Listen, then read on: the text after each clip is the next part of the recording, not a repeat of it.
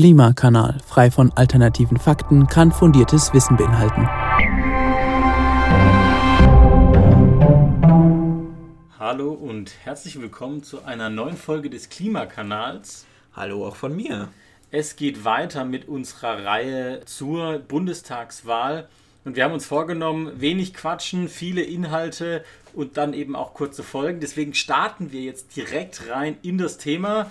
Das Thema der heutigen Folge lautet, wie kann die Energiewende beschleunigt werden? Und die Ausgangssituation ist natürlich hier klar, warum müssen wir denn eigentlich die Energiewende beschleunigen? Ja, das haben wir ja letztes Mal eigentlich schon besprochen. Wir haben halt eben die bestimmten CO2-Budgets, die wir einhalten müssen. Und mit dem Ausbau, wie er aktuell stattfindet, sind diese nicht direkt zu erreichen, beziehungsweise da gibt es immer auch große Schwankungen im Ausbau und man bräuchte halt eigentlich da einen gewissen Pfad, der erreicht werden muss. Und das versuchen jetzt die verschiedenen Parteien eben zu erreichen. In der Vergangenheit ist dabei interessant zu beobachten, wie sich dieser Ausbau bei PV und Wind entwickelt hat. Und ganz offensichtlich sind hier starke Einbrüche zu verzeichnen im Jahr 2012 bei der PV. Da wurde tatsächlich auf einmal deutlich weniger ausgebaut, also 80 Prozent weniger fast, glaube ich. Bei der Solarenergie echt viel, ne? Mhm. Und ähnliches haben wir dann auch 2017 bei Onshore-Windanlagen erlebt. Jetzt kann man sich fragen, woran liegt das? Und unser erneuerbarer Ausbau wird vor allem durch ein Gesetz gesteuert. Und das ist das Erneuerbare Energiengesetz. Das EEG. Jetzt, das jetzt ja schon seit über 20 Jahren, denke ich, gültig ist. Mhm. Und da läuft es halt einfach so, wir haben, wenn jemand ein Unternehmen oder eine Privatperson eben eine erneuerbare Energienanlage, also PV oder Wind, aufbaut, dann erhält er für eine bestimmte Anzahl an eingespeisten Kilowattstunden, also an elektrischer Energie, kriegt er eben äh, einen festen Preis zurück. Und das geht natürlich nicht mit dem Marktpreis direkt in Vereinbarung, weil der Strommarkt, an der, der an der Börse gehandelt wird, der setzt natürlich einen eigenen Preis fest, der natürlich variabel ist. Und dann entsteht da natürlich eine gewisse Diskrepanz zwischen dem Marktpreis und dem Preis, den der Energieerzeuger für seine erneuerbaren Energien erhält. Und es muss natürlich irgendwie ausgeglichen werden. Und woher kommt dieses Geld? Dieses Geld kommt von euch, den Stromzahlern, über die sogenannte EEG-Umlage. Also die könnt ihr auch in der Stromrechnung immer sehen. Die müsst ihr zusätzlich bezahlen, um eben diese Differenz zwischen Strommarktpreis und und Einspeisepreis äh, sozusagen herz äh, oder zu korrigieren. Und das bringt äh, mehrere Probleme mit sich, denn dieser Einspeisepreis muss immer praktisch von der Bundesregierung oder von, von dem Parlament festgelegt werden. Im EEG ist es festgelegt und wenn dann halt wieder ein neues EEG kommt, äh, also eine EEG-Novelle in diesem Fall, das heißt im Gesetz steht dann was Neues drin, dann ändert sich da relativ schnell sehr stark was. Und das war jetzt genau der Grund 2012 und 2017 für diese Einbrüche. Denn da hat die Politik versucht entgegenzuwirken, dass die EEG-Umlage, das heißt praktisch den Preis, den ihr dann zusätzlich für die Erneuerbaren auf euren Strom zahlen müsst, immer weiter steigt. Das muss natürlich auch gemacht werden, denn sonst können praktisch Unternehmen dann sehr viel Geld damit verdienen, dass sie erneuerbare Energienanlagen bauen und ihr müsst dann am Ende den Preis, der immer weiter steigt, dafür bezahlen. Und das ist natürlich problematisch. Genau, also je mehr Anlagen natürlich sozusagen gebaut werden, desto mehr EEG-Umlage muss bezahlt werden. Und das hat natürlich schon auch in der Vergangenheit einen spürbaren Effekt auf die Entwicklung der Strompreise eben in Begriffen der EEG-Umlage gehabt. Deswegen hat man das EEG auch immer wieder mal novelliert tatsächlich. Genau. Und das war jetzt, wie gesagt, eben 2012 und 2017 prominent der Fall. Und danach hat sich eben für die Betreiber von äh, eben Wind- und PV-Anlagen nicht mehr so gelohnt, neue zu bauen. Und deswegen ist da auf einmal eben der Zubau, der, der Zubau extrem abgesunken. Ja. Und das gilt es natürlich in Zukunft zu verhindern. Viele Parteien sind jetzt der Ansicht, dass das EEG eben je nachdem ein relativ guter Einstieg war, um Erneuerbare schnell aufzubauen, auf Kurs zu bekommen. Und jetzt haben wir praktisch einen Teil erreicht, der oder einen Anteil an erneuerbaren Energien erreicht, der es möglich macht, eben zu einem marktgetriebenen Modell überzugehen. So, das heißt, der erneuerbare Energiestrom würde dann wie der andere Strom auch ganz normal an der Börse gehandelt werden und der Preis stellt sich dann eben variabel ein. Genau, also das ist dann typisch, wenn die, wenn die Nachfrage hoch und das Angebot niedrig ist, dann wäre eben für diesen Zeitraum der Strompreis höher. Entsprechend würden auch die Betreiber und Betreiberinnen von PV-Anlagen, von Windkraftparks dann mehr bekommen, wenn sie, das, wenn sie den Strom einspeisen. In Situationen, wo, wo die Nachfrage niedrig ist, aber eben das Angebot an Strom hoch durch eben viel Sonne oder viel Wind, dann würde der Preis aber auch entsprechend sinken. Genau das. Und jetzt haben wir aber die Situation, dass am Markt eben es für die meisten Betreiber im Moment nicht unbedingt sinnvoll wäre, neue erneuerbare Anlagen aufzubauen, denn sie haben ja noch ihre Kohlekraftwerke am Laufen etc., die halt eben praktisch ohne zusätzliche Investitionen einen guten Preis ermöglichen auf dem Markt.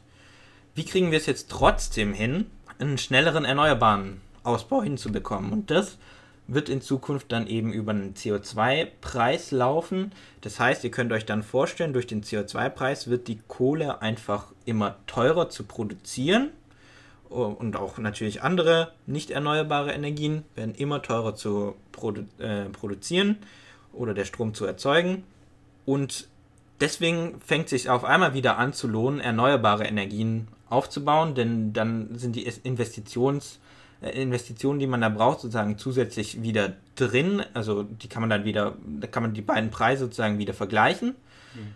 Und dadurch kommt es dann halt dazu, je höher der CO2-Preis ist, desto schneller wird dann auch eben wieder ähm, die Erneuerbaren ausgebaut.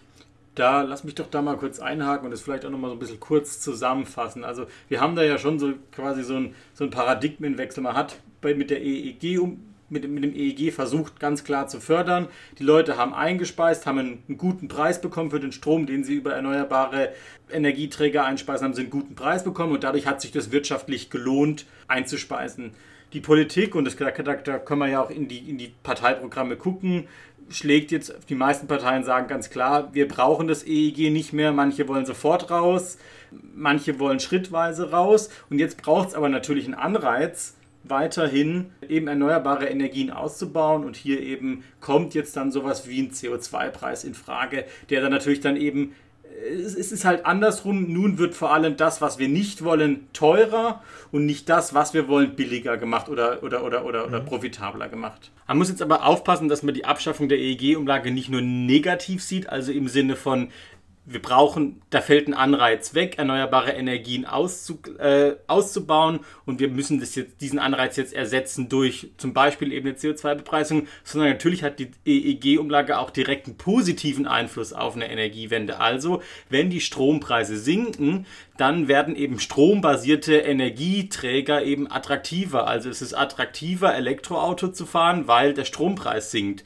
Es ist auch attraktiver, also zum Beispiel eine Wärmepumpe zu benutzen, weil auch hier natürlich der Strompreis sinkt und entsprechend ich günstiger Wärme produzieren kann. Also es ist nicht nur so, dass wir jetzt einen Wechsel haben von Anreizen, sondern dass wir auch durch die Abschaffung der EEG-Umlage natürlich auch direkt positive Anreize haben. Aber klar, gewisse Anreize, zum Beispiel zur Einspeisung, die fallen durch die EEG-Umlage jetzt halt natürlich weg, weil der Einspeisepreis vermutlich eben sinken wird. Und deswegen ist es natürlich schon wichtig, eben auch nochmal Anreize hinzuzupacken durch eben eine CO2-Bepreisung, eben nicht mehr nicht erneuerbare Energien zu nutzen, sondern eben erneuerbare Energien zu nutzen. Und da geht es natürlich schon auch um das Thema eben, also Internalisierung von externen Effekten, also negative Umweltfolgen müssen eben eingepreist werden. Und es ist vielleicht volkswirtschaftlich tatsächlich sinnvoller zu sagen, also das, was wir in Anführungsstrichen schlecht finden, wird teurer und nicht zu sagen, dass wir das, was wir besser finden, billiger machen. Das verändert natürlich auch die Zahlungsströme beim Staat. Also wenn ich natürlich die bessere Technologie klima, klimatechnisch jetzt subventionieren muss, dann fehlen mir, dann fehlt mir Haushaltsgeld, dann fehlen mir Einnahmen. Wenn ich aber das schlechtere Produkt teurer mache, dann gewinne ich dadurch natürlich Einnahmen eben durch die CO2-Bepreisung. Das ist nochmal ein Punkt, den man vielleicht auch dazu sagen kann. Genau, und als weiteres Beispiel noch kurz dazu, wir haben ja nicht nur dann mehr Anreize, zum Beispiel im Elektroauto zu fahren und Wärmepumpen einzubauen, sondern gerade auch eben das Thema Speicherausbau lohnt sich auf einmal deutlich stärker, denn der Preis an der Börse ist ja variabel. Das heißt, wenn viel Strom eingespeist wird. Und also wir hatten ja bisher immer den, den Fakt, dass eben der Grünstrom eben zu einem Festpreis verkauft wird. Jetzt, wenn der aber dann zu einem variablen Preis, Preis verkauft wird, würde es sich für ein äh, Speicherunternehmen lohnen, den Strom einzukaufen, wenn er billig ist und zu verkaufen, wenn er wieder teurer ist. Und dadurch kommen erst so Anreize zustande, überhaupt so Speicher aufzubauen. Genau, also kurz zusammenfassend, die, die Abschaffung der EEG-Umlage, so wie sie von vielen Parteien geplant wird, hat auch positive Seiten direkt, hat aber natürlich auch negative Seiten, dass gewisse Anreize wegfallen und diese Anreize muss man eben jetzt ersetzen durch zum Beispiel eine CO2-Bepreisung. Wenn wir jetzt ein bisschen konkret auf die Parteien eingehen wollen, gut, ja. dann sehen wir eben eigentlich, dass alle Parteien außer der Linken einen CO2-Preis wollen. Also alle Parteien, die wir besprechen, wie gesagt, gut, oder, AfD. Oder eine Art von CO2-Bepreisung, sei es jetzt genau. Emissionshandel oder einen konkreten, eine konkrete CO2-Steuer, einen konkreten CO2-Preis. Also muss man schon noch unterscheiden. Aber also in irgendeiner Weise soll CO2 preislich irgendwie was kosten. Genau, also die externen Kosten von dem CO2-Ausstoß sollen eben integriert werden. Und da haben wir jetzt eben die Situation, dass ich zähle jetzt einfach mal auf, CDU, FDP, Grüne und SPD wollen eben so einen Preis. Äh, und darüber wird dann natürlich indirekt auch die Ausbaugeschwindigkeit festgelegt. Ja, die Linke hat da ein bisschen eine andere Ansicht. Äh, die Linke sagt ganz sagt, es braucht keinen Emissionshandel, es braucht auch keine CO2-Bepreisung, sondern es braucht eben klare verbindliche Klimaziele und eben ganz klare Emissionsgrenzen für Konzerne. Und das soll auch dadurch geschehen, dass Energiekonzerne entmachtet werden sollen und auch Strom- und Wärmenetze eben übergeführt werden sollen in öffentliche oder genossenschaftliche Eigentumsform. Das heißt, da auch ganz klar natürlich auch äh, die, ja, wie sagt man das? Also, man ist schon für eine Vergesellschaftung eben auch der Energiewende und ja. von Energiekonzernen ja. und von eben Energienetzen. Und hinzu kommt praktisch, dass die Linke will, dass dann eben bestimmte Ausbaupfade einfach eingehalten werden. Ihr könnt euch dann vorstellen, ein bisschen gemein gesagt, sozusagen, der Staat ist jetzt einfach das Unternehmen, das halt in seiner Planung vorgibt, okay, für uns macht es Sinn, in den nächsten äh, Jahren praktisch so und so viel Gigawatt PV auszubauen oder so und so viel Gigawatt äh, Wind auszubauen. Also da wird praktisch die Rolle der Unternehmen hier durch den Staat eigentlich eingenommen. Da gibt es klare genau. Vorgaben. Genau. Also die Vorgaben werden eben durch den Staat gemacht und die vergesellschaftlichten Eigentumsformen setzen es dann sozusagen um oder Gesellschaftsformen ja. setzen es dann um. Ja, also ich glaube, wir werden in der Folge jetzt nicht mehr viel über das Konzept der Linken reden, aber man darf, glaube ich, schon kritisch anmerken, dass natürlich das organisatorisch ein ziemlicher Aufwand wird, wenn die Linke ja auch sich an sehr äh, wirklich also starkes Klimaziel, also Klimaneutralität bis 2035, muss man jetzt wirklich sagen, das nimmt sich keine andere Partei, die aktuell im Bundestag sitzt, vor. Das ist ein, ein, wirklich ein tolles Ziel, aber es ist natürlich schon zu hinterfragen, ob man es schafft, in 14 Jahren, also zum einen alles äh, zu verstaatlichen, beziehungsweise, naja, zu vergesellschaftlichen. Es ist nicht nur reine Verstaatlichung, sondern es gibt natürlich auch die Genossenschaften, muss man jetzt wirklich auch genau genau sein. Ob, aber ob das in 14 Jahren gelingen kann, ist durchaus ja also kritisch zu hinterfragen. Ja, und da muss man natürlich schon auch sagen, also so ein Vorhaben ist, da kann man sich zum einen erstmal fragen, ist das gesellschaftlich notwendig? Also brauchen wir das tatsächlich, um wirkungsvollen Klimaschutz zu haben? Oder geht es nicht einfach auch innerhalb der bestehenden Systeme? Und da finde ich, kann man schon manchmal auch sagen, unsere Systeme sind jetzt nicht so schlecht, dass wir gleich alles abschaffen müssen. Und hinzu kommen natürlich schon einfach ganz klare verfassungsrechtliche Fragen, wo man schon auch sagen muss, also die Systeme, bei solchen Systemen ist schon fraglich, ob das einfach juristisch möglich ist. Gut. Ich denke, dann haben wir so ein bisschen klar gemacht, dass wenn jetzt nicht die Linken an die Macht kommen oder als Hauptpartei an die Macht kommen, dass dann vor allem der CO2-Preis eben über die Ausbaugeschwindigkeit entscheiden wird. Und jetzt, glaube ich, sollte man vielleicht zum Abschluss der Folge einfach mal noch so ein bisschen äh, über ein paar Maßnahmen allgemeiner reden. Was steht da so in, in, in Parteiprogramm, um tatsächlich die Energiewende wirklich zu beschleunigen? Also wie schafft man das jetzt genau. schneller auszubauen? Es geht hier eben nämlich nicht, also das, den ersten Teil, den wir jetzt hatten, da geht es sozusagen um das Finanzielle vor allem. Ja, genau. Ökonomische Anreize, ja. Genau, wie wird das ökonomisch realisiert, dass ich eben einen schnelleren Ausbau hinbekomme? Und im zweiten Teil geht es jetzt eben um die praktische Umsetzung. Wie kann ich Regelungen treffen, eben zum, um Bürokratie abzubauen, ähnliches. Und da gibt es unterschiedliche Konzepte und die gehen wir jetzt noch schnell durch. Genau, wir werden jetzt, da steht natürlich viel in dem Parteiprogramm, aber wir werden mal ein paar Punkte rausgreifen. Ich fange mal vielleicht mit der CDU an. Also da gibt es zum Beispiel das Sonnenpaket, da steht dann zum Beispiel drin, dass hier die Genehmigung von PV bzw. eben von so Solaranlagen eben erleichtert werden soll, unter anderem eben zum Beispiel über eine Online-Plattform, also bürokratisch einfacher gemacht werden soll. Es soll dann zum Beispiel auch Offshore-Strategien äh, mit eben Kooperationspartnern geben. Das können Länder sein, das können Firmen sein, ganz klar. Ein Thema, das auch drin steht, ist das Thema Repowering von alten Anlagen. Also wie können alte Anlagen eben modernisiert werden und weiterhin genutzt werden.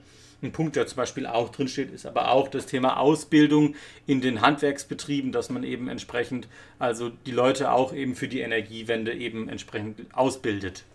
Sind Punkte, die bei der CDU drin stehen.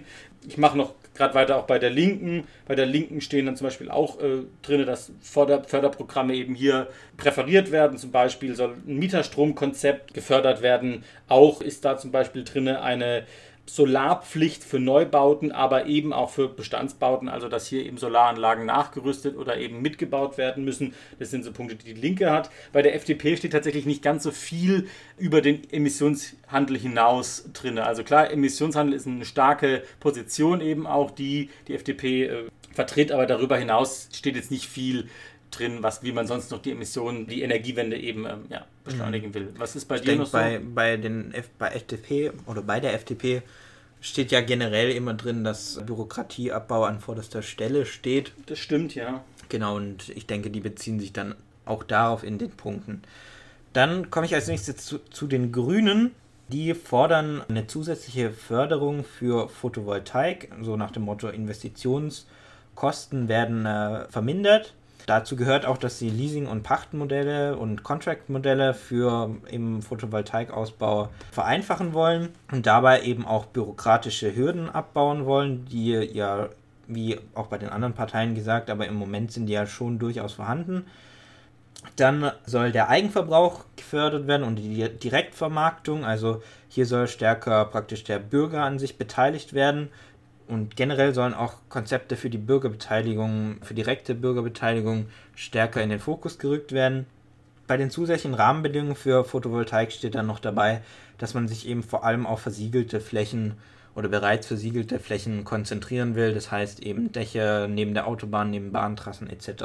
Gut, dann zur Windkraft haben sie auch noch konkrete Aussagen, nämlich als erstes mal, dass die Abstandsregeln tatsächlich fallen sollen. Das heißt, es soll keine Mindestabstände geben und 2% der Fläche in Deutschland sollen für Windkraft benutzt werden. Dann soll Repowering vereinfacht werden, das heißt, ähm, wenn Altanlagen jetzt ersetzt werden durch stärkere, größere Anlagen, soll das äh, vereinfacht werden. Trotzdem sollen auch ältere Anlagen nach den 20 Jahren EEG-Förderung weiter betrieben werden, das heißt, da äh, sollen Konzepte für gefunden werden. Genau. Ich denke, das war soweit das Wichtigste zu den Grünen. Kurze Frage, Jules. Wie ist denn das da mit, den, mit, mit der Solarpflicht? Steht da was bei den Grünen im Programm? Also im Programm direkt habe ich keine Solarpflicht in dem Sinne gefunden. Okay. Genau. Interessant, okay. Wobei das einige Politiker, Politiker, denke ich, schon mal angemerkt hatten. Vor allem aber, glaube ich, auch das bei öffentlichen Gebäuden. Genau, ja. Also ja, Gebäude standen tatsächlich auch drin, dass sie, klar, bei öffentlichen Gebäuden kann der Staat ja praktisch selber sagen, da will ich was machen. Genau. Schulen. Genau, so das habe ich jetzt eigentlich fast bei allen Parteien gefunden, außer ja. bei FDP und Linken. Obwohl bei Linken wahrscheinlich auch. Mhm. Genau. Interessant auf jeden Fall, weil man hat ja von den Grünen schon eigentlich öfter mal von Solarpflichten gehört, aber ich denke, das sehen die dann auch eher auf Landesebene. Mhm. Genau, kommen wir noch zur SPD. Hier standen nicht ganz so viele Konzepte drin, aber auch hier steht eben, dass man Mieterstrom eben begünstigen will oder diese Mieterstromkonzepte umsetzen will.